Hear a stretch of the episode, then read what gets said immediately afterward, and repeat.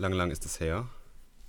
Drei Wochen. Ja, wir haben Päuschen gemacht. Ja, ne? genau. Sommerhitze ausgesessen. Ja.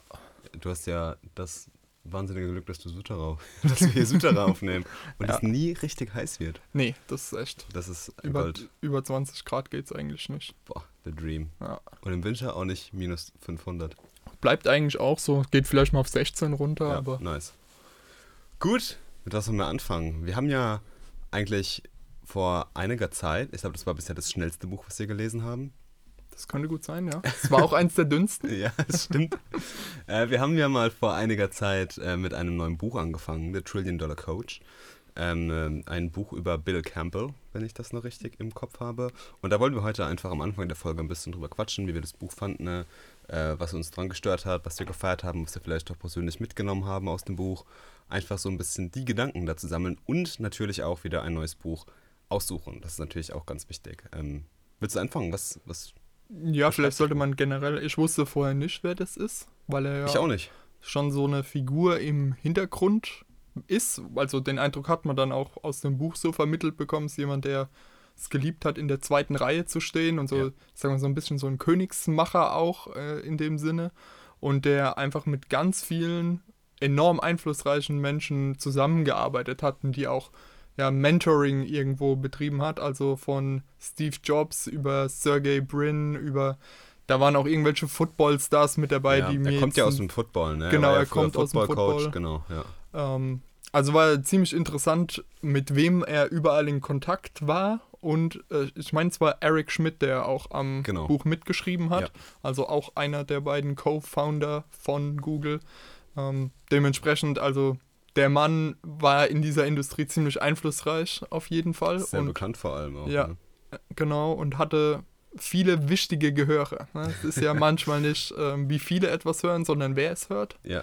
Und das fand ich schon spannend, da mal so über jemanden, der so in der zweiten Reihe steht, was zu hören.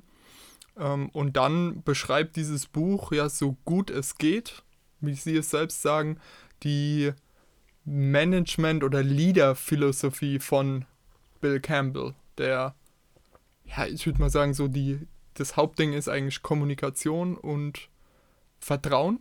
Ja. Das sind so die seine beiden Punkte, die ein Team ja erst zu einem guten Team machen können. Und dann kommt halt immer diese gehörige Portion Loyalität noch dazu. Also das Team muss über allem anderen stehen. ja, definitiv. Was ich ja ganz lustig fand, ist, dass halt wirklich rausgekommen ist bei dem Buch, dass er halt einen ganz anderen Ansatz an das ganze Thema Mentoring hatte. Also momentan ist ja so dieses Thema Mentoring, irgendwo gibt es überall Mentoring-Programme für irgendwie junge Startup-Gründer oder für irgendwie Hochschulabsolventen oder sowas. Das Wort Mentoring ist ein wahnsinnig großes Buzzword im Moment. Und ähm, was er gemacht hat, er hat, glaube ich, es selber eher als Coach verstanden, ja, so ein bisschen. Und deswegen, er kommt ja auch aus dem Football und war ja da auch lange Zeit Coach. Und so ein bisschen diese Mentalität und diese Attitüde hat er einfach so ein bisschen mit in dieses ganze, ja, ich sag mal, Menschencoaching mit reingebracht. Und das fand ich wahnsinnig spannend, mit was für Werkzeugen er dran geht und wie viel er da aus seinem, aus seinem sportlichen Alltag mitgenommen hat. Ja, auf jeden Fall. Ähm, ich fand's halt, man, ich weiß nicht, ob man so viel jetzt direkt umsetzen kann von dem, was er gemacht hat, weil das schon alles sehr, ich sag mal, man muss auch die Persönlichkeit für das Ja, haben, was er so definitiv. gemacht hat. Das waren schon spezielle Sachen, wie die alle Leute so herzlich zu Ja. umarmen und also da muss man auch der Typ Mensch für sein. Ist auch ein spezieller Typ einfach. ne? Ja, genau. Aber was man auf jeden Fall mitnehmen kann, denke ich, ist einfach diese Offenheit, diese Kommunikation und eben diese Suche auch immer nach Leuten, die dem Team gegenüber loyal sind, die nicht an Produkten un unbedingt hängen, sondern die an Leuten hängen Ja. und halt auch an Leuten, die daran interessiert sind, andere hochzuziehen. Und genau, also das war Das stimmt. ähm, das Buch mit Trillion Dollar Coach zu überschreiben, finde ich ein bisschen Ich gewagt. fand den Titel auch ein bisschen irreführend, muss ich sagen, weil im Endeffekt war es ja eigentlich so, sage ich mal, eine Sammlung von verschiedenen Geschichten äh, von, von Bill Campbell und auch so ein bisschen, wie er gelebt hat, Ja. was seine Philosophie war, wie er, äh, wie, ja, wie er auch mit Leuten zusammengearbeitet hat, so ein bisschen. Das war eine Beschreibung davon, eine detaillierte Beschreibung, so gut es eben ging. Mhm. Ähm, aber es war jetzt irgendwie kein, sage ich mal, kein Handbuch, ja. Es war auch keine richtige Autobiografie. Ähm, es war einfach so eine, so eine Sammlung, was ihm so ein bisschen, sage ich mal, in, ja, in Ehre setzen soll, ja. Ja, genau. Und es war ja auch ganz klar, was da immer wieder bei rauskam, war so, er gibt keinen Business Advice Ja. oder so. Das ist er halt nicht und das hat, finde ich, impliziert dieser Titel so ein bisschen Ja, zumindest. ja weil- der Titel ist ein bisschen irreführend, das Ja, stimmt. genau. Ja. Und ähm, er war halt wirklich mehr darauf aus, Leuten, so ich sag mal, dieses Hilfe zur Selbsthilfe, ähm, ich bin das offene Ohr, ich bin der Fels in der Brandung, wenn du ein Problem hast, 3 Uhr morgens, ich bin mit meiner Frau im Urlaub, du kannst mich trotzdem anrufen, so der Typ wollte er immer sein und dass ihn Leute auch so wahrnehmen und das war schon äh, eine interessante Lebensphilosophie und halt Definitiv. auch Herangehensweise an dieses Thema Management. Ähm, so, das fand ich schon gut gemacht, so wie es Ja. erzählt wurde. Ob er dann in echt auch so war, ähm, ist ja auch immer noch mal sowas. Ne? Ja, klar, natürlich. Da Ja. wird da manchmal auch so ein bisschen noch mehr hinzugedichtet. Aber an und für sich, ähm, wa- was hat dir in dem Buch vielleicht nicht so sehr gefallen? So wirkliche Kritikpunkte muss ich jetzt, bis auf den Titel, Ja. habe ich jetzt eigentlich keine. Hatte ich da Ja. irgendwas gestört? Ich hatte vielleicht am Anfang eine andere Erwartungshaltung zu dem Buch. Mhm. Irgendwie hatte ich das mir so als Handbook verstanden, dass man halt wirklich schwarz auf weiß irgendwelche, sag ich mal, greifbaren äh, ähm, Handlungs Handlungsempfehlungen für sich selber rausziehen kann. Es war schon viel zwischen den Zeilen lesen, auch so ein bisschen. Und dann natürlich auch immer viel feststellen, okay, es kommt halt auch viel auf diese Person an, wie du gesagt hast schon, auf diese Charaktereigenschaften auch. Ähm, deswegen war es für mich an manchen Stellen einfach ein bisschen schwammig und ich konnte mich, ja, ich konnte einfach nicht so viel vielleicht Informationen oder nützliche Sachen aus dem Buch rausziehen. Mhm. Nichtsdestotrotz war es ein wahnsinnig interessanter Einblick einfach in dieses Leben und in dieses Framework und mit wem er zusammengearbeitet hat, wie er gehandelt hat und so. Aber ich hätte mir vielleicht an ein paar Stellen ähm, so meine Erwartung einfach vielleicht ein bisschen griffiger einfach gewünscht, ja, ein Mhm. bisschen handfester einfach. Ja. Ja, ja, ja. Okay, kann ich. Du hattest es ja mitgebracht aus dem Tim Ferriss. Genau, aus Podcast. dem Tim Ferriss Podcast. Und- da gab es eine Folge mit Eric Schmidt Mhm. ähm, und der hat das so ein bisschen gerade so erzählt und ähm, hat dann halt auch dieses Buch vorgestellt, was er da halt mitgeschrieben hat. Ja. ähm, und hat da auch mit Tim Ferriss halt über Bill Campbell geredet, ähm, den er auch, mit dem er auch lange zusammengearbeitet hat. Er hat ihn leider nie in den Podcast bekommen, weil er ist dann halt verstorben vor einigen Jahren. Ähm, aber auch, er hat ihn auch als sehr, sehr spannende Persönlichkeit empfunden und ähm, so kam so ein bisschen das, äh, war so ein bisschen so der, die Werbung für das Buch, dass es halt so ein bisschen als Handbook gilt für Mentoring Mhm. und Coaching und sowas und dass du so ein Stück äh, Coaching von äh, Bill Campbell mit diesem Buch bekommst. Ja. Und Du Okay. hast halt einfach viel mehr Einblicke in sein Leben erhalten, ne, denke ich. Ähm, das, Ja, ja. okay. ja, Aber sonst muss ich sagen, darf, dafür, dass es irgendwie, ich weiß nicht, es ist sehr kurz, das ganze Buch. Ich glaube, auf Ja, es Audible ist- ist es irgendwie vier, maximal glaub, fünf Stunden. vier oder fünf Stunden geht's. Es geht auf jeden Fall, es ist sehr kurzweilig. Ähm, Ja, man kann genau. es easy zwischenhören mal. Ja, ich habe der, der Spannungsbogen hält sich in Grenzen, ja, Ja. also natürlich. Ähm, aber auf jeden Fall ist es ein, ein interessantes Buch. Man, wenn man irgendwie mal einen Credit übrig hat, man weiß nicht, was man sich holen soll, kann man den, glaube ich, da gut rein investieren. Oder wenn man das mal irgendwie günstig irgendwo in einem Sale findet. Ähm, es sind interessante Einblicke. Es ist halt viel so, so, also man findet halt viel von dieser amerikanischen Startup-Kultur, vom Silicon Valley halt viel in dem Buch wieder, so, äh, sag ich mal, so ein bisschen diese saloppe Sprache, so diese äh, Fuck it, do it Mentalität, so ein bisschen, ähm, das findet man da ganz viel. Viel, was auch vielleicht in man von anderen Quellen, gerade wenn man im Kosmos sich viel bewegt oder in dieser Industrie, kriegt man da viel davon mit und es werden auf jeden Fall Wiederholungen in dem Buch vorkommen. Mhm. Ähm, aber nichtsdestotrotz ist es auf jeden Fall eine, Leseempfehlung, würde ich sagen. Ja, auf jeden Fall. Cool. Wollen wir uns gleich unser nächstes Buch, unser nächstes Projekt suchen? Sehr gerne. Sehr Hast du schon was vorbereitet, weil ich bin komplett ideenlos. äh, vorbereitet ist jetzt ein überzogenes Wort. Ich habe mir natürlich einen, diesmal habe ich nur einen Kandidaten so mit dabei, der mir Okay. schon, ne, also ich glaube das Buch, genau, es kam letztes Jahr raus Mhm. ähm, und hat damals schon so ein bisschen meine Aufmerksamkeit, aber man kennt es ja irgendwie, der Wunschzettel rutscht immer mal wieder hin und Oh ja. her. Und ähm, da ist es irgendwie immer wieder hinten runtergefallen. Und zwar ist es AI Superpowers. China, Silicon, jetzt sage ich auch schon China, China. äh, Silicon Valley and the New World Order, wo einfach darüber geschrieben wird, wie so aktuell die Lage in dem Bereich KI ist und wie es sich so halt aus der Perspektive, wo sind Zentren, was sind dort die Schwerpunkte, wie werden die Technologien eingesetzt und ja, ich sag mal, wir hatten ja hier auch schon als Thema so Sachen wie Social Credit System, ähm, gerade in der TED-Folge haben wir darüber auch nochmal gesprochen gehabt. Ähm, und solche Themen betrachtet es dann auch, also wie wird solche Technologie im Westen, in der westlichen Demokratie verwendet, wie Ja. wird sowas halt in dem Kapita äh, kommunistischen System Chinas eingesetzt. Ähm, genau. Und das fand ich ziemlich interessant. Ist eher, also wer jetzt hier tiefe Einblicke in die Funktionsweise von KI erwartet, ist da falsch, Mhm. sondern es ist mehr so ein High-Level-Overview über, wo stehen wir, wo entwickelt es sich hin. Okay, cool. Wie aktuell ist das Buch? Äh, von äh, September letzten Jahr. Ah, okay. Also doch noch wirklich sehr aktuell, ne? Genau. Cool. Genau. Nicht schlecht. Nicht schlecht. Ähm, ich habe auch noch eine Sache. Ähm, ich habe gerade eben meinen mein Wunschzettel parallel, mein Wunschzettel, meine Reading-Liste, auf einmal heißt es ja immer Wunschzettel, Ja. äh, hatte ich gerade eben ein bisschen offen. Und da sind mir zwei Sachen ins Auge gesprungen. Einmal von Ramit Sethi, der war nämlich auch im Rich, im Rich Roll, im Tim Ferriss Podcast war er natürlich. Das sind diese zwei gigantischen Podcasts, die immer so High-End-Gäste haben. ähm, I Will Teach You to Be Rich. Ähm, klingt sehr, sehr spannend. Ähm, und das ist einfach so eine, sag ich mal, so ein, so ein Framework fürs, fürs Leben mit verschiedenen Tools und verschiedenen Entscheidungen und sowas, ähm, wie man, ja, reich in Anführungszeichen wird, ja, so, ein- so ein, also er bezeichnet sich selbst als Wealth Wizard und wie man halt seine Financial Independence erreicht. Ah, okay. Das Also ein wäre Six-Week-Programm ist das.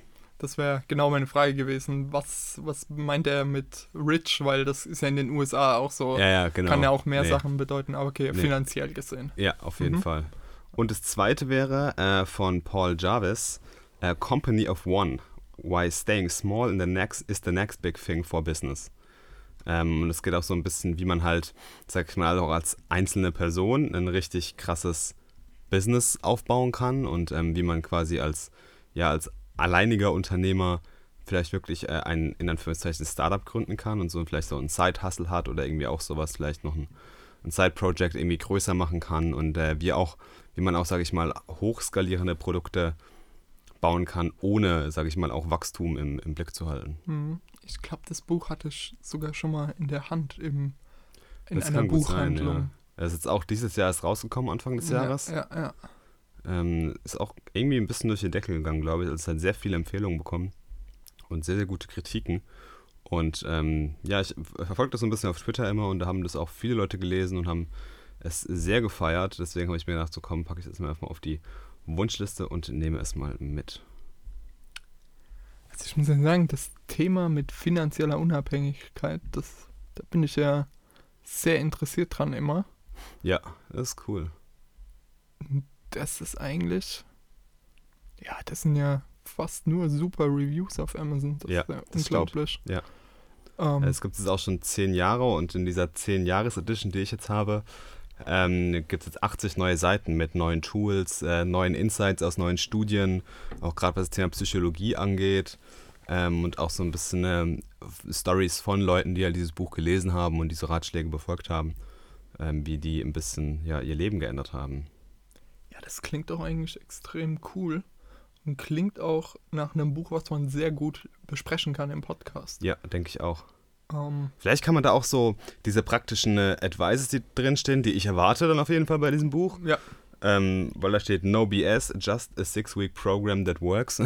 genau. äh, vielleicht kann man da selber mal wirklich was ausprobieren und ähm, mal ein bisschen drüber, drüber reden, wie wir das dann so ein bisschen verglichen haben oder wie wir das erlebt haben oder was wir davon angewendet haben, was nicht und so weiter. Ja. Äh, Fände ich auf jeden Fall spannend. Jetzt müssen wir nur schauen, dass wir uns da dieselbe Edition holen. Also ich würde mir auf jeden Fall die neuere holen. Ja, Das ist, ja, die Second Edition dann. genau. Die Ja. bei Amazon jetzt gerade für. Ja, Also ich krieg sie für 8,99 beim Kindle. genau, vom 14. Mai 2019. Äh, ja, genau die. Ja, okay, Perfekt, perfekt. super. Dann wird das unser nächstes Buch I Will Teach You to Be Rich von Ramit Iseti. Ich hoffe, ich spreche den Namen richtig aus. Falls nicht, tut es mir leid. Ähm, und wir werden das lesen. Vielleicht schaffe ich es schon im Urlaub, das ganze Buch zu lesen. Das wäre natürlich. Jetzt machst du mir natürlich Druck, ne? das, ist, das ist halt unfair. Aber, aber okay. Ja, wir schauen mal. Ja, kann, Chal- no, no Challenge pressure. accepted. No pressure. Ja. Du hast ja viel zu lesen. ja. Ähm, und dann quatschen wir demnächst darüber. Und ich freue mich drauf auf I Will Teach You to Be Rich von Ramit Iseti. Wir gehen mal kurz in der Zeit zurück. Um genau zu sein, drei Jahre. Drei Jahre, okay. Sommer 2016. Da war etwas, dessen Hype vielleicht noch nie da gewesen wäre. Pokémon Go. Pokémon Go. Ich wusste Ganz es. genau. Ähm, war ja ein unglaubliches War ein Phänomen. krasser Hype. Also so weit gegangen, dass Leute sich zwei, ein Zweithandy zugelegt haben, dass die Powerbanks beim Mediamarkt ausverkauft haben. Also war wirklich wahnsinnig, was für einen kulturellen Impact dieses Spiel hatte. Die Gombis nicht zu vergessen. Ganz genau, ganz genau. Also wirklich unglaublich, diesen Einfluss. Ähm, Aber lustigerweise, ich habe es jetzt so erlebt, so schnell wie der Hype gekommen ist, so schnell ist er auch gegangen gefühlt. ja, auf jeden Fall. Also es waren zwei absolut wahnsinnige Wochen. Und danach ist es komplett, also nicht komplett ausgestorben. Ich meine, man sieht immer noch mal wieder in der Bahn oder wenn man Ja. irgendwo an der Bushaltestelle oder so steht, sieht man jemanden, der mal kurz sein Handy rauszieht, ein paar Pokebälle wirft und dann wieder wegsteckt. Aber ich glaube, wir haben es beide mittlerweile schon wieder deinstalliert. Ich war kein, ich habe immer reingeschaut, einfach weil ich es mal ein bisschen erleben wollte, aber ich war dann auch so, hm, Ja, Ja. genau. Ja. Ähm, und also so ging es mir dann auch. Ich habe es dann auch relativ schnell wieder liegen gelassen, weil irgendwie sich nicht so viel auch. Es war kein richtiges Pokémon, es war schon cool und war halt auch mal sowas ganz anderes. was mir da immer gefehlt hat, die Kämpfe. Ja, genau. Das, hat, das hat für mich Pokémon ausgemacht. Klar, die Pokémons fangen und entwickeln und sowas, das ist cool, aber die Fights, ja. ja, die, das war für mich das, das was Pokémon eigentlich ausgemacht hat. ja, auf jeden Fall. Und ich weiß, da gibt es mittlerweile hunderte von Updates und das Spiel hat sich weiterentwickelt und keine Ahnung, aber ich bin dann damals ausgestiegen und dann war ich ausgestiegen, so, ne? Ja. ähm, geht, glaube ich, der, der großen Masse, so die damals Pokémon Go so gespielt hat. Und jetzt kam vor, ich habe es irgendwie zum Start überhaupt nicht mitbekommen, sondern habe es jetzt durch Zufall Ah, rausbekommen, kam ein neues Spiel von Niantic raus, und zwar Wizards Unite. Also vom selben äh, Publisher oder Hersteller? Genau, ja. genau, vom selben Entwickler. Ja. Und das ist jetzt praktisch Pokémon Go nur mit der Harry Potter Welt. Das mussten wir erklären, wie das funktioniert. Genau. Ähm, also erstmal muss ich halt sagen, wenn ich Pokémon und Harry Potter nebeneinander stellen würde, wäre für mich ganz klar Harry Potter Natürlich. das Franchise für mich. Also es mir bedeutet mir sehr, sehr viel mehr. Deswegen war ich dann natürlich unheimlich mehr gespannt. Ne? Und wie du gerade schon sagst, so, hä, wie, wie in Harry Potter, was, was soll ich da sammeln? Ähm, Ja. Das macht vielleicht noch diese Schokofroschkarten, aber ich meine, nee, eigentlich nicht. Ja, und dann ist das Coole, in diesem Spiel gibt es eine Story, die Okay. natürlich äh, darf man hier jetzt keinen The Witcher erwarten, ja, das ist ganz klar. Ähm, und zwar hat irgendein Zauberer scheinbar einen Zauber gewirkt, der super mächtig ist und ganz viele Gegenstände versuchen, sich Muggeln sichtbar zu machen und dadurch die Geheimhaltungsstatue ähm, aufzulösen und die Welt der Zauberer zu enttarnen. Und das Coole ist, das Spiel hat Voice Acting mit drin, hat immer wieder kleine Story-Bits, hat die Originalmusik, Filmmusik äh, mit drin, hat super süße Animationen überall mit drin. Also es ist wirklich so vom Looken viel wirklich Harry Potter. Also es läuft doch dann unter dieser Original-Trademark. Genau, genau. Okay. Ist ähm, mit Warner Bros. Ja. Und ähm, ich meine sogar, dass Daniel Radcliffe sich selbst spricht. Wow, ähm, Emma okay. Watson macht es auf jeden Fall nicht. Ähm, Rupert Grint, also Ron, habe ich noch nicht gesehen jetzt innerhalb dieser App. Ähm, also wirklich, wirklich genial gemacht.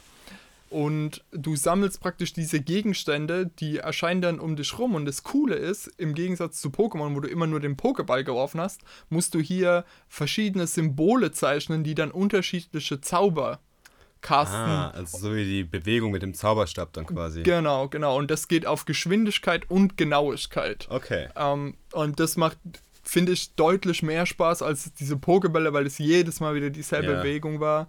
Ähm, da gibt es auch Zauberkämpfe dann gegen Goblins, Trolle und so, Oh, die okay. auch, Wie, wie laufen diese Kämpfe ab? die sind, du musst immer erst zielen mit deinem Zauberstab Ja. und dann kannst du ähm, auch wieder so eine Spell Okay. casten mit dem Zeichnen auf dem Bildschirm.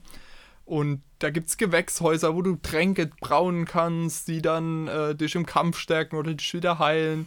Ähm, also super cool gemacht. Ähm, man hat auch auf dem Bildschirm viel, viel mehr zu tun als bei Pokémon Go. Also bei Pokémon Go war es ja ähm, so, dass du alle 500 Meter vielleicht mal Ja. einen Taubsi gesehen hast. Ja. ähm, True. das war halt ein bisschen traurig und hier hast du wirklich ständig was anderes. Ähm, du hast super viele kleine Teile, die du hochleveln kannst. Also es ist am Anfang auch erstmal voll überfordernd Ja. und dann kriegst du irgendwann noch einen Beruf dazu. Ähm, ich fand es mal super cool. Ich habe es jetzt mal zwei Tage ausprobiert, habe es jetzt auch wieder deinstalliert, weil es wird schon repetitiv und Okay. so weiter. Okay. Aber ich fand es echt mal cool, was sie so aus diesem, erstmal aus diesem Grundgerüst von Pokémon Go, was sie da drauf gebaut haben. Ich finde, es ist nicht einfach nur ein Reskin von Pokémon Go, sondern es ist schon was eigenes, das halt auf dieser selben Basis steht. Du musst in der echten Welt rumlaufen und kämpfen, Sachen einsammeln, klar. Aber es gibt halt irgendwie einen Mehrwert und halt einfach, wie schön dieses Harry Potter da drin Ja, umgesetzt das ist cool. Das ist auch, das glaube ich auch wichtig. Ne? Ja, genau. Wie, wie gut sich das in diese Franchise etabliert. Geil. Aber so die grundlegenden Game-Mechaniken sind zu Pokémon Go eigentlich identisch, ne? Genau, genau. Das Okay. ist identisch. Cool. Ja, das macht. Also mir hat die Zeit Spaß gemacht. Ähm, genau. Also auch wieder mit draußen rumlaufen und dann Sachen finden und so weiter. Genau, genau. Cool. Vielleicht schaue ich da mal rein und werde meinen Senf dazu abgeben. Ja, gerne. Also ich finde, es lohnt sich mal, äh, einfach nur um zu sehen, wo kommt Pokémon Go her, weil man es damals gespielt hat. Keine Ahnung, wie es sich in der Zwischenzeit entwickelt hat. Und aber jetzt, was ist der neueste, was sie mit ihrer Engine, sage ich mal, Ja. hinbekommen haben, das finde ich auf jeden Fall spannend. Nice. Machen wir vielleicht gleich noch ein, hoffentlich auch ein kurzes Thema. They shall not grow old. Okay. Ähm, eine Dokumentation von Peter Jackson, dem Mhm. von Herr der Ringe Fame und Ja. ähm, der Hobbit Shame, ähm, hat eine Dokumentation über den Ersten Weltkrieg gemacht, Mhm. mit Ersten Weltkriegsmaterial, also mit Originalvideo und Wow, okay. Bildern Okay. von damals, die, er, die man so zuvor in der Öffentlichkeit noch nie gesehen hat. Aber was er hier Besonderes gemacht hat, ist, er hat das, das, die Audio und Videos ähm, restauriert und das Videomaterial, nicht alles, aber einen großen Teil davon ähm, kolorieren lassen. Okay. Also, weil damals war ja nur Ja, ja, Schwarz-Weiß-Fotografie klar, und ja. Film. Und hat es extrem aufwendig, wurde dieses Bildmaterial bearbeitet. Also, es sieht wirklich richtig gut aus. Jetzt kann man sich wirklich super angucken. Ähm, ja, und der Film schafft es, eine gewisse Balance zu, weil der, der Erste Weltkrieg ist in seinen Schlachten ja unglaublich grausam. Also, Mhm, was ja. da abgegangen ist, ist wirklich abartig. Und das kann man sich aus heutiger Sicht, auch wenn es jetzt gerade mal 100 Jahre her ist, man kann sich das überhaupt nicht mehr vorstellen, Mhm. was da abging. Und der Film schafft es, ähm, einen Eindruck davon zu verschaffen, ohne zu verstören.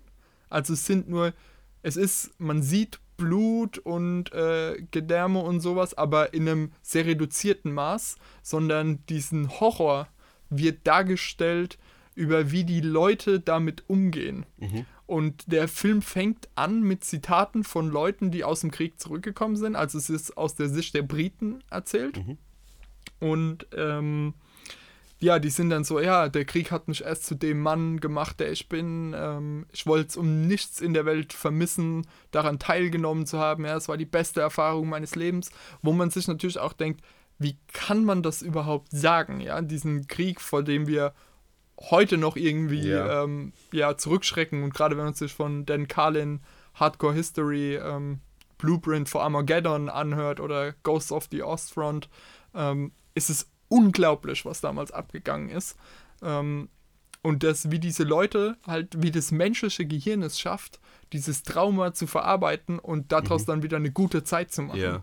So ein Und- Schutzmechanismus dann Genau, wahrscheinlich. Ne? genau. Und es kommen immer mal wieder solche Themen und kurze Einblicke aus dem Soldatenleben an der Front auch hoch, wie die irgendwie, ich sag mal, sich ihre Menschlichkeit durch Spaß irgendwie probiert haben zu erhalten. Okay. Ne? Also es ist, es ist unglaublich faszinierend, aber stellenweise, ja, finde ich es dadurch halt, dass der Film nur Originalmaterial verwendet, hat er, verliert er manchmal so eine gewisse Narrative.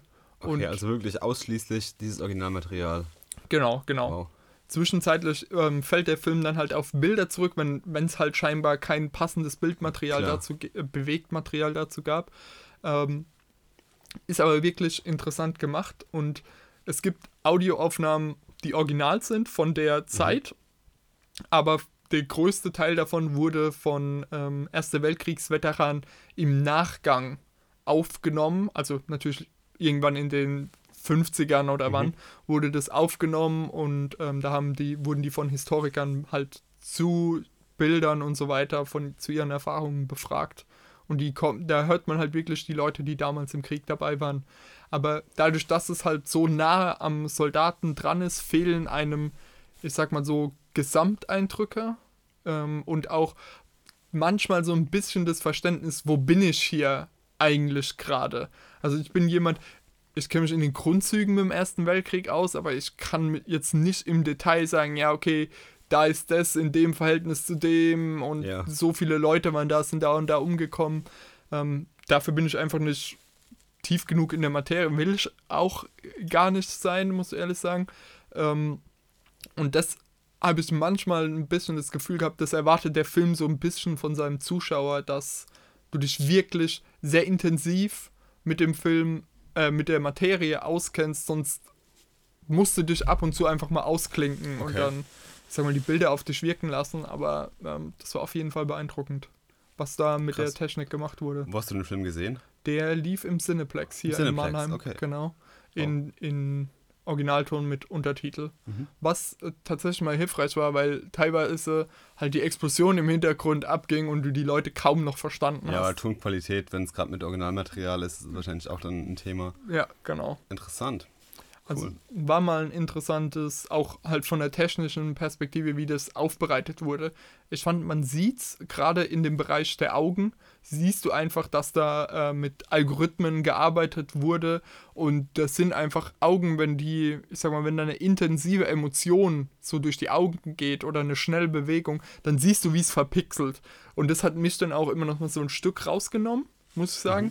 Aber ähm, so alles in allem war, also war es wirklich genial, mal das halt irgendwie so im Kopf ist es für mich auch einfach so eine Zeit, die halt in, irgendwie ist die halt in schwarz-weiß. Wenn ich Ja. ans Mittelalter denke, ist es schon wieder in Farbe, aber gerade so Ende Krass, ja, interessant. 1880 so bis 1830 ist irgendwie so, keine Ahnung, weil man halt nur Schwarz-Weiß-Bilder. Es ist schwierig, sich kennt. das vorzustellen. Das geht mir Genau. genauso. Ja. Ich kann mir die Welt irgendwie gar nicht vorstellen, wie die in Farbe aussieht. Ja, man hat einfach so ein schwarz-weißes Bild von dieser Zeit. Ja. Und da mal halt einfach dieses kolorierte Material zu sehen, ist. Natürlich war die Welt nicht lila, ne? Also ist ja ganz klar, aber ähm, irgendwie ähm, fand ich es einfach mal eine interessante Erfahrung, das Ja. so zu sehen. Ja. Cool. Also würdest du auch auf jeden Fall empfehlen, für jeden, der sich irgendwie für diese Zeit interessiert oder einfach nur an, an diese Geschichte interessiert ist? ja, und vielleicht auch mal, wenn man sagt, so, okay, das Thema Erster Weltkrieg sagt mir vielleicht gar nichts und für Zahlen und Fakten interessiere ich mich nicht so wirklich, sondern ich will vielleicht mehr, ähm, ich sag mal, die menschliche Situation an der Front kennenlernen, dann ist das so ein Film, aber ins Kino gehen muss man dafür jetzt nicht unbedingt. Ja, also okay. kann man auch ganz bequem zu Hause gucken. Okay. Ähm, lässt sich vielleicht auch der Horror des Krieges ein bisschen besser wegstecken, wenn man mit seiner. Decke und einer Tasse Tee da sitzen kann. Wie viele Sterne würdest du dem Film geben? Eins bis fünf. Ich habe ihm dreieinhalb gegeben. Okay. Genau. Ich habe gerade eben auf den Themenzettel geschaut, wir haben nichts mehr, aber wir haben ja eben schon auf Mike was angesprochen. Ne? Da haben wir eben so ein kleines Segway schon gemacht quasi. Und zwar habe ich mir gedacht, überlegen wir uns mal was Neues für den Podcast. Wir machen das jetzt schon so eine ganze Weile so, das Format. Ich finde es auch super, so dieses offene Format. Aber ich dachte mir, hey, irgendwie können wir mal noch so eine Ecke reinbauen, die ich glaube ich ganz cool finde. Und zwar habe ich hier aus einem anderen Podcast mal aufgeschnappt, wo wir einfach mal Sachen, ne? Reviewen. Ja? Also als nicht so dieser, hey, wir unboxen jetzt irgendwas und reviewen das. Das funktioniert in Podcast-Version sehr, sehr schlecht nur. Äh, aber ganz, ganz viel, wenn man sich im Internet umgibt, wird einfach auf so einer Sterneskala bewertet von 1 bis 5 Sternen. Wir machen das oft mit Filmen, mit Büchern auf Amazon, mit Urlaubsreisen auf Booking.com und so weiter. Und ich dachte mir, hey, warum nehmen wir das nicht einfach mal mit in den Podcast mit und reviewen einfach Sachen so, die uns irgendwie interessieren, am Herzen liegen, einfach nur neugierig machen, mit denen wir uns irgendwie beschäftigt haben. Da kann ja jetzt jede Episode jemand eine Sache mitnehmen. Und wir reviewen einfach mal zwei Sachen. Muss auch nicht super krass recherchiert jetzt sein, aber äh, habe ich mir gedacht, mal ist ein, einfach mal so ein bisschen diskutieren drüber, über die Sache, was man damit verbindet, ja, was einen daran stört, was einem vielleicht daran gefällt und dann einfach eine ehrliche Wertung geben. Und die kann natürlich auch sehr, sehr unterschiedlich sein. Ja? Das ist ja immer das Coole. Ja, auf jeden Fall. Ich fand die Idee auf jeden Fall auch interessant. Cool. Und was du ganz am Anfang gesagt hast, uns gibt es ja jetzt schon eine Weile. Ja. Wir sind schon über ein Jahr dabei. Ja, stimmt. Super cool. Ja, ist mir auch letztens drauf aufgefallen, so, oh, wir podcasten jetzt schon ein Jahr. Ja, sau cool. ja. Okay, dann ähm, lasse ich dir auf jeden Fall den Vortritt okay. mit Sachen. Wir machen es jetzt ganz allgemein einfach, weil wir ja wahnsinnig äh, oft über Filme reden und ich schaue ja immer auf diese riesige Filmwand, vor der du sitzt. Haben wir, habe ich mir einfach mal gedacht, bewerten wir einfach mal heute auf einer Skala von 1 bis 5 Sternen das Kino.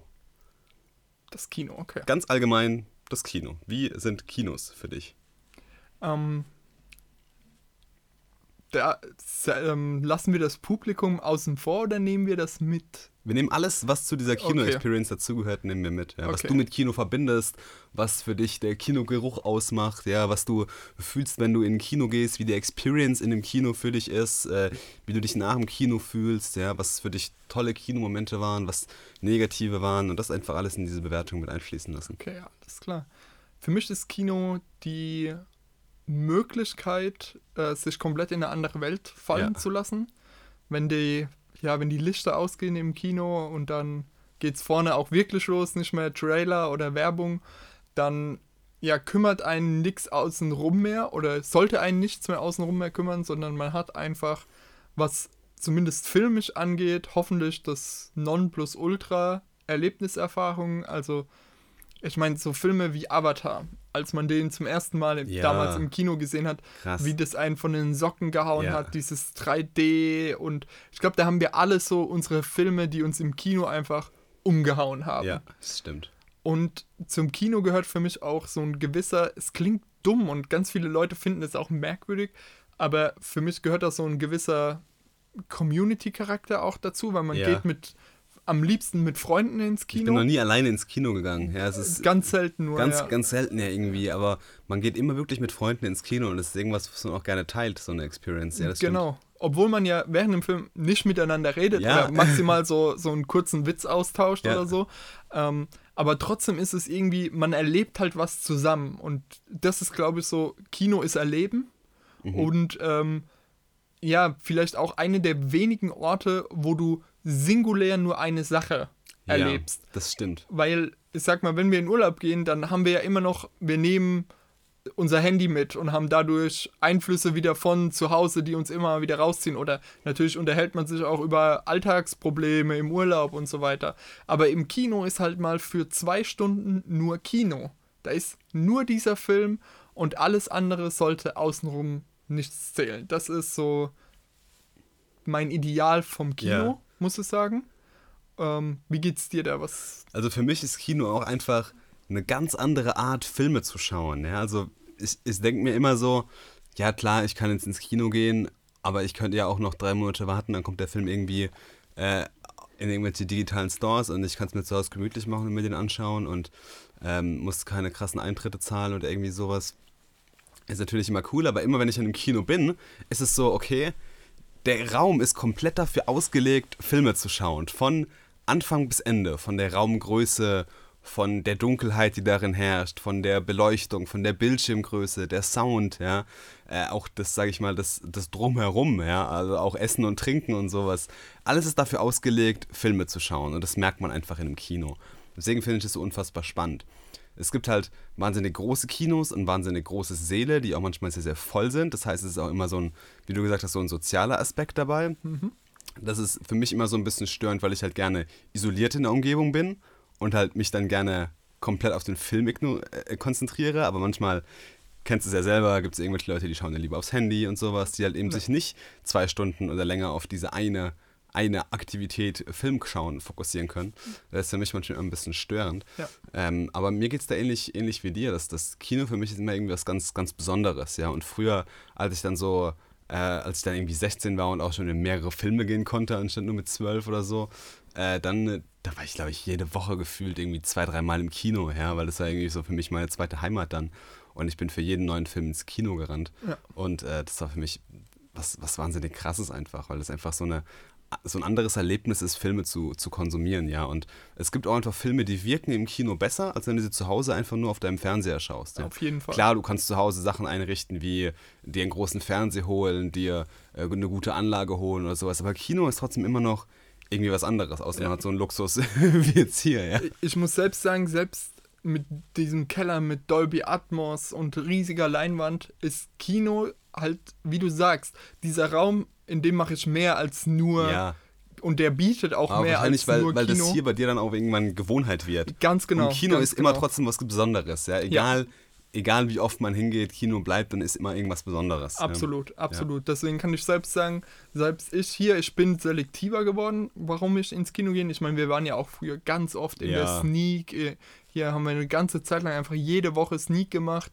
Ähm, das wäre jetzt für mich nicht mehr unbedingt so das, das Thema, obwohl da halt schon wieder ist, okay, es ist halt super günstig, Und dafür ins Kino zu gehen. Cool manchmal. Manchmal ist halt, wenn man, wenn man wirklich Glück hat, dann sieht man in der Sneak halt was. Das hatte man nicht auf dem Zettel und ist super geil.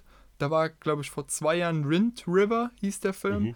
Der hat mich absolut Mhm. Ich weiß weggeblasen. noch, als wir in der Sneak waren, der erste John Wick. oh ja, das war Das die beste war Sneak aller Zeiten. Wahnsinnig geil. Äh, John Wick und äh, Fury. ja. Herz aus Stahl. Herz Genau. aus Stahl, genau. Das war die Doppelsneak. Doppelsneak. Ja. Das war die Doppelsneak aller Zeiten, ey. Das war. das war eine krasse Sneak, ja. Ja, das war. Also, das sind wirklich so Erlebnisse Ja, drin. man hat auch viele coole Erinnerungen einfach Ja. so im Kino. Das Auf jeden auf jeden Fall. Fall immer, immer geil. Ja. Ja. Ähm, aber wenn wir mal zu dem kommen, was so ein bisschen stört am Kino, wir hatten es immer mal wieder schon anklingen lassen, ist ja das Publikum. ja. Und da muss man wirklich sagen, das Problem im Kino ist, dass wenige extrem stören können. Also der hat wirklich die Chance, einer die Erfahrung für alle schlechter zu machen. Wenn halt einer vorne sitzt, sein tolles ähm, Handy maximale Bildschirmhelligkeit hat und Was dann im Dunkeln auch eigentlich echt dumm ist. ja, genau. Und ich einfach fünf Reihen hinter ihm auch noch seine WhatsApp-Nachrichten lesen kann. Ja, dann denke ich mir manchmal so, yo, geil. Ja, es stört halt wahnsinnig. Genau. Oder halt Leute, die konstant miteinander reden. Also ich hatte schon mal, dass jemand in der englischen Sneak hinter mir saß, der aber scheinbar kein Englisch konnte und sein Freund hat ihm dann den Film auf Deutsch übersetzt und ich war halt so, ich kann mich Ah. auf nix hier gerade konzentrieren, was hier Ja. abgeht. Ähm, Leute, die wahnsinnig laut kauen. ja, genau. Leute, die einfach zehn Minuten zu spät kommen und sich neben dir noch irgendwie durchdrücken. Genau, also da ist schon viel auch, was da kaputt gehen Ja. kann an der Stelle.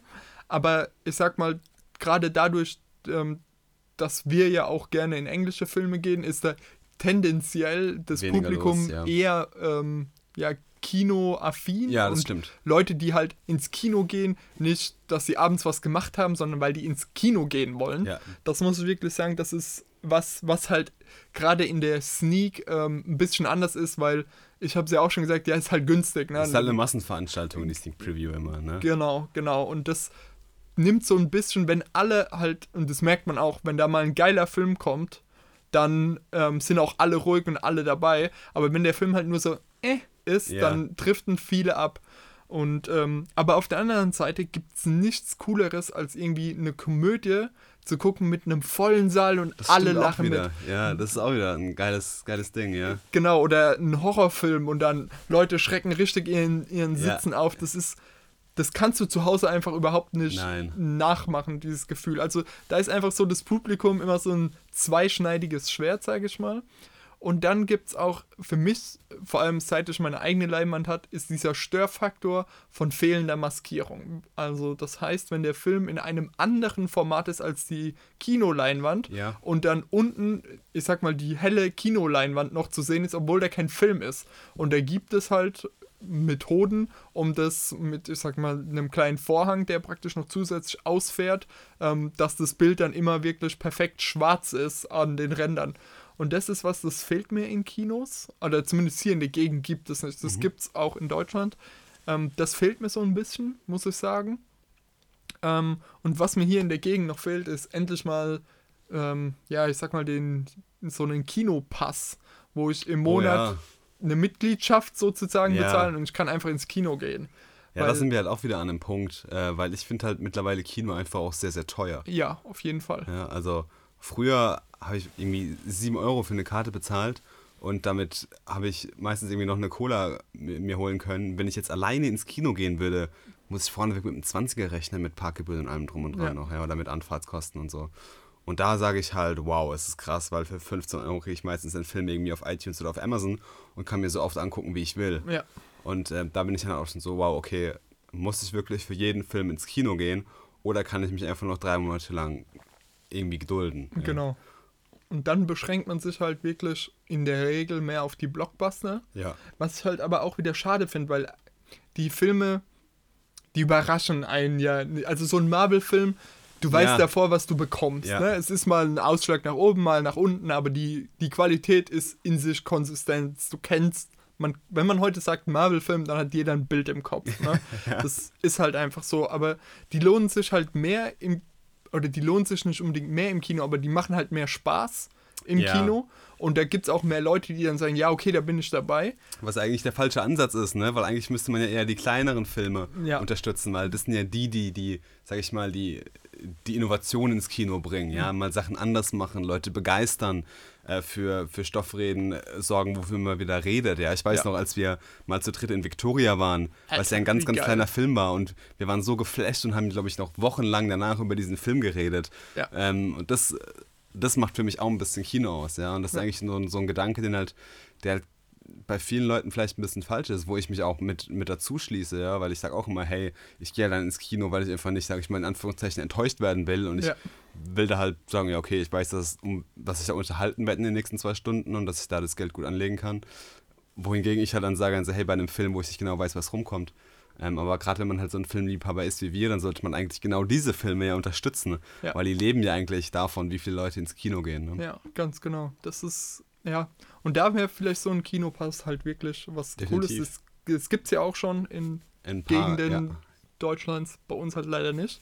Ähm, und was ich auch noch irgendwie so, wenn ich jetzt Kinobetreiber wäre, ne, oder halt als jemand, der sehr gerne ins Kino geht, was ich mir mehr wünschen würde, es wird langsam, es geht langsam in die Richtung, weil auch gesehen wird, dass das Angebot angenommen wird, ist alte Filme nochmal im Kino zu zeigen. Ja. Früher war das ja gang und gäbe. Natürlich zeige ich nicht, ähm, keine Ahnung, jeden Hinz- und Kunstfilm nochmal im Kino, ja. Aber einen Alien, Jurassic Park. Jurassic Park, ja, halt ein Star Wars. Solche Filme, die konnten wir gar nicht im Kino sehen, damals, weil wir einfach noch Ja. nicht geboren waren, ähm, um die im Kino zu sehen. Und die dann nochmal, weil man kennt die, man hat die im Fernsehen gesehen mit x Werbeunterbrechungen oder halt mal auf DVD, Blu-ray, aber die nochmal auf der großen Leinwand, das sind doch, das sind Kinomomente, die man nochmal so erleben will. Ja. Da muss man ja sagen, da haben wir noch ziemlich viel Glück mit dem Cinema Quadrat hier, was so ein kleines Independent-Kino ist, was halt unglaublich viel in die Richtung macht. Und auch hier das Cineplex, ähm, die bieten immer mehr davon Ja, an. stimmt. Also die bringen jetzt zum Beispiel, okay, das ist glaube ich deutschlandweit jetzt, kommt Apocalypse Now nochmal ähm, in einer neuen Fassung ins Kino, 4K restauriert, Wow. äh, neuer Sound oder den Sound wieder aufbereitet. Also wird glaube ich hammergeiles Kinoerlebnis. Und was ich auch gesehen habe, die bringen dieses Jahr auch nochmal alle drei Highschool Musical Filme ins Kino, halt so als Special Event. Ich weiß nicht, ob da irgendwie ein Jubiläum ist Ja, oder da kommt so. ein neuer raus. Kommt ein neuer raus, um Ich glaube, Gottes ich habe Willen. irgendwas gelesen, aber ich weiß nicht, ob das ein, ein Joke war oder ob das ernst gemeint war. Okay, aber ich hoffe nicht mehr mit Zac Efron und den Schauspielern. Hoffentlich neue, weil ähm, ich glaube, die sind ein bisschen zu alt für die Highschool Ich mittlerweile. weiß es nicht, ich weiß es nicht. Ich, vielleicht spielt ja auch so 20 Jahre danach irgendwie Oh. so und das gibt dann wieder so das große Wiedersehen. Das wäre natürlich auch was. Ja. Und das finde ich halt so, so ein bisschen auch so einen Event-Charakter aus Kino zu machen, Ja. finde ich, ist ähm, ja ein interessanter Ansatz, den ich gerne mehr verfolgt Ja, sehen wü- gerade in den Zeiten von Netflix und Co., wo man halt nicht mehr nur mit Genau. dem Film locken kann, sage ich mal, sondern Ja. vielleicht wirklich eher einen Event-Charakter draus machen muss, Ja. äh, müssen sich Kinos da auf jeden Fall auch umstellen vom Angebot, finde ich Ja. auch, ja. Und gerade was das Angebot auch angeht, fände ich es eigentlich mal interessant, wenn sie es schaffen würden, Serien mehr Oh, ja. im Kino auch zu zeigen. Weil Ja. wie cool wäre es gewesen, Game of Thrones im Kino zu gucken. Ja, da musst du halt irgendwie einen Season Pass verkaufen. Ja, du kannst nicht für eine Folge Game of Thrones irgendwie 12 Euro Eintritt verlangen. Das, ja, ähm, das Ciao. Ja, genau. Ich finde, das geht nicht. Und natürlich müsste man dann auch sehen, okay, wie, wie setzt sich sowas durch, ne? weil natürlich von Episode zu Episode weniger Leute wahrscheinlich kommen. Aber ich fände es mal interessant, wenn die so selektiv solche Sachen Also tatsächlich als ins Experiment, Kino. ja. Genau. Cool. Ähm, Fände ich zumindest mal spannend, sowas zu machen. Oder, keine Ahnung, jetzt gerade bei Game of Thrones wird sich vielleicht äh, anbieten, so, okay, wir zeigen aus jeder Staffel die neunte Folge. so halt einfach nochmal so, Hast du auch einen guten Einblick über die Serie bekommen? genau. ähm, so halt irgendwie solche Sachen auch mal noch untersuchen. Ich denke, da ist viel Potenzial. Definitiv. Wie lautet deine abschließende Bewertung für Kino? Also meine abschließende Bewertung fürs Kino sind vier von fünf Sternen. Den einen Stern halt wirklich Abzug, was oft nicht des Kinos Schuld ist, Ja. sondern mehr der Zuschauer Schuld ist. Ja. Ähm, ja. Und bei dir? Ich gebe dem Kino 3,5 von 5 Sternen, ähm, auch aufgrund, sage ich mal, der, der äh, brüchigen Immersion. Äh, es wird ja eine Immersion hergestellt in dem Kino, es ist alles auf Immersion ausgelegt, aber die ist halt einfach sehr, sage ich mal, sehr brüchig, weil die einfach von außen sehr vielen Faktoren ausgesetzt ist, in die halt extrem einfach gestört werden kann. Und ähm, das steigende Preisniveau seit Jahren, was man beobachten kann, ist einfach ein Trend, der, der mich einfach nicht mehr so oft ins Kino zieht und deswegen kriegt Kino von mir 3,5 von 5 Sternen. Weißt du, was ein guter Trend ist? Im Kino? Nee. Weniger 3D. Das, Das ist ein guter super Trend, aber ich bleibe bei 3,5 Sternen. Sehr cool. Das war so mal unser erster äh, Testballon von so, einem, von so einer Review. Ich hab, das ist ein cooles Format, glaube ich, wenn man Ja. sich da irgendwie so zwei Sachen raussucht. Man kommt in wahnsinnig coole Gespräche ähm, rein. Man beleuchtet das Thema aus ganz vielen verschiedenen Facetten. Wir haben ganz viele verschiedene persönliche Einflüsse oder persönliche Erfahrungen mit einwirken lassen und kann ja trotzdem immer noch eine kritische Review geben und kann Ja. die so ein bisschen argumentieren auch. Ähm, Finde ich ein wahnsinnig cooles und spannendes Format und werden wir bestimmt öfters machen. Auf jeden Fall.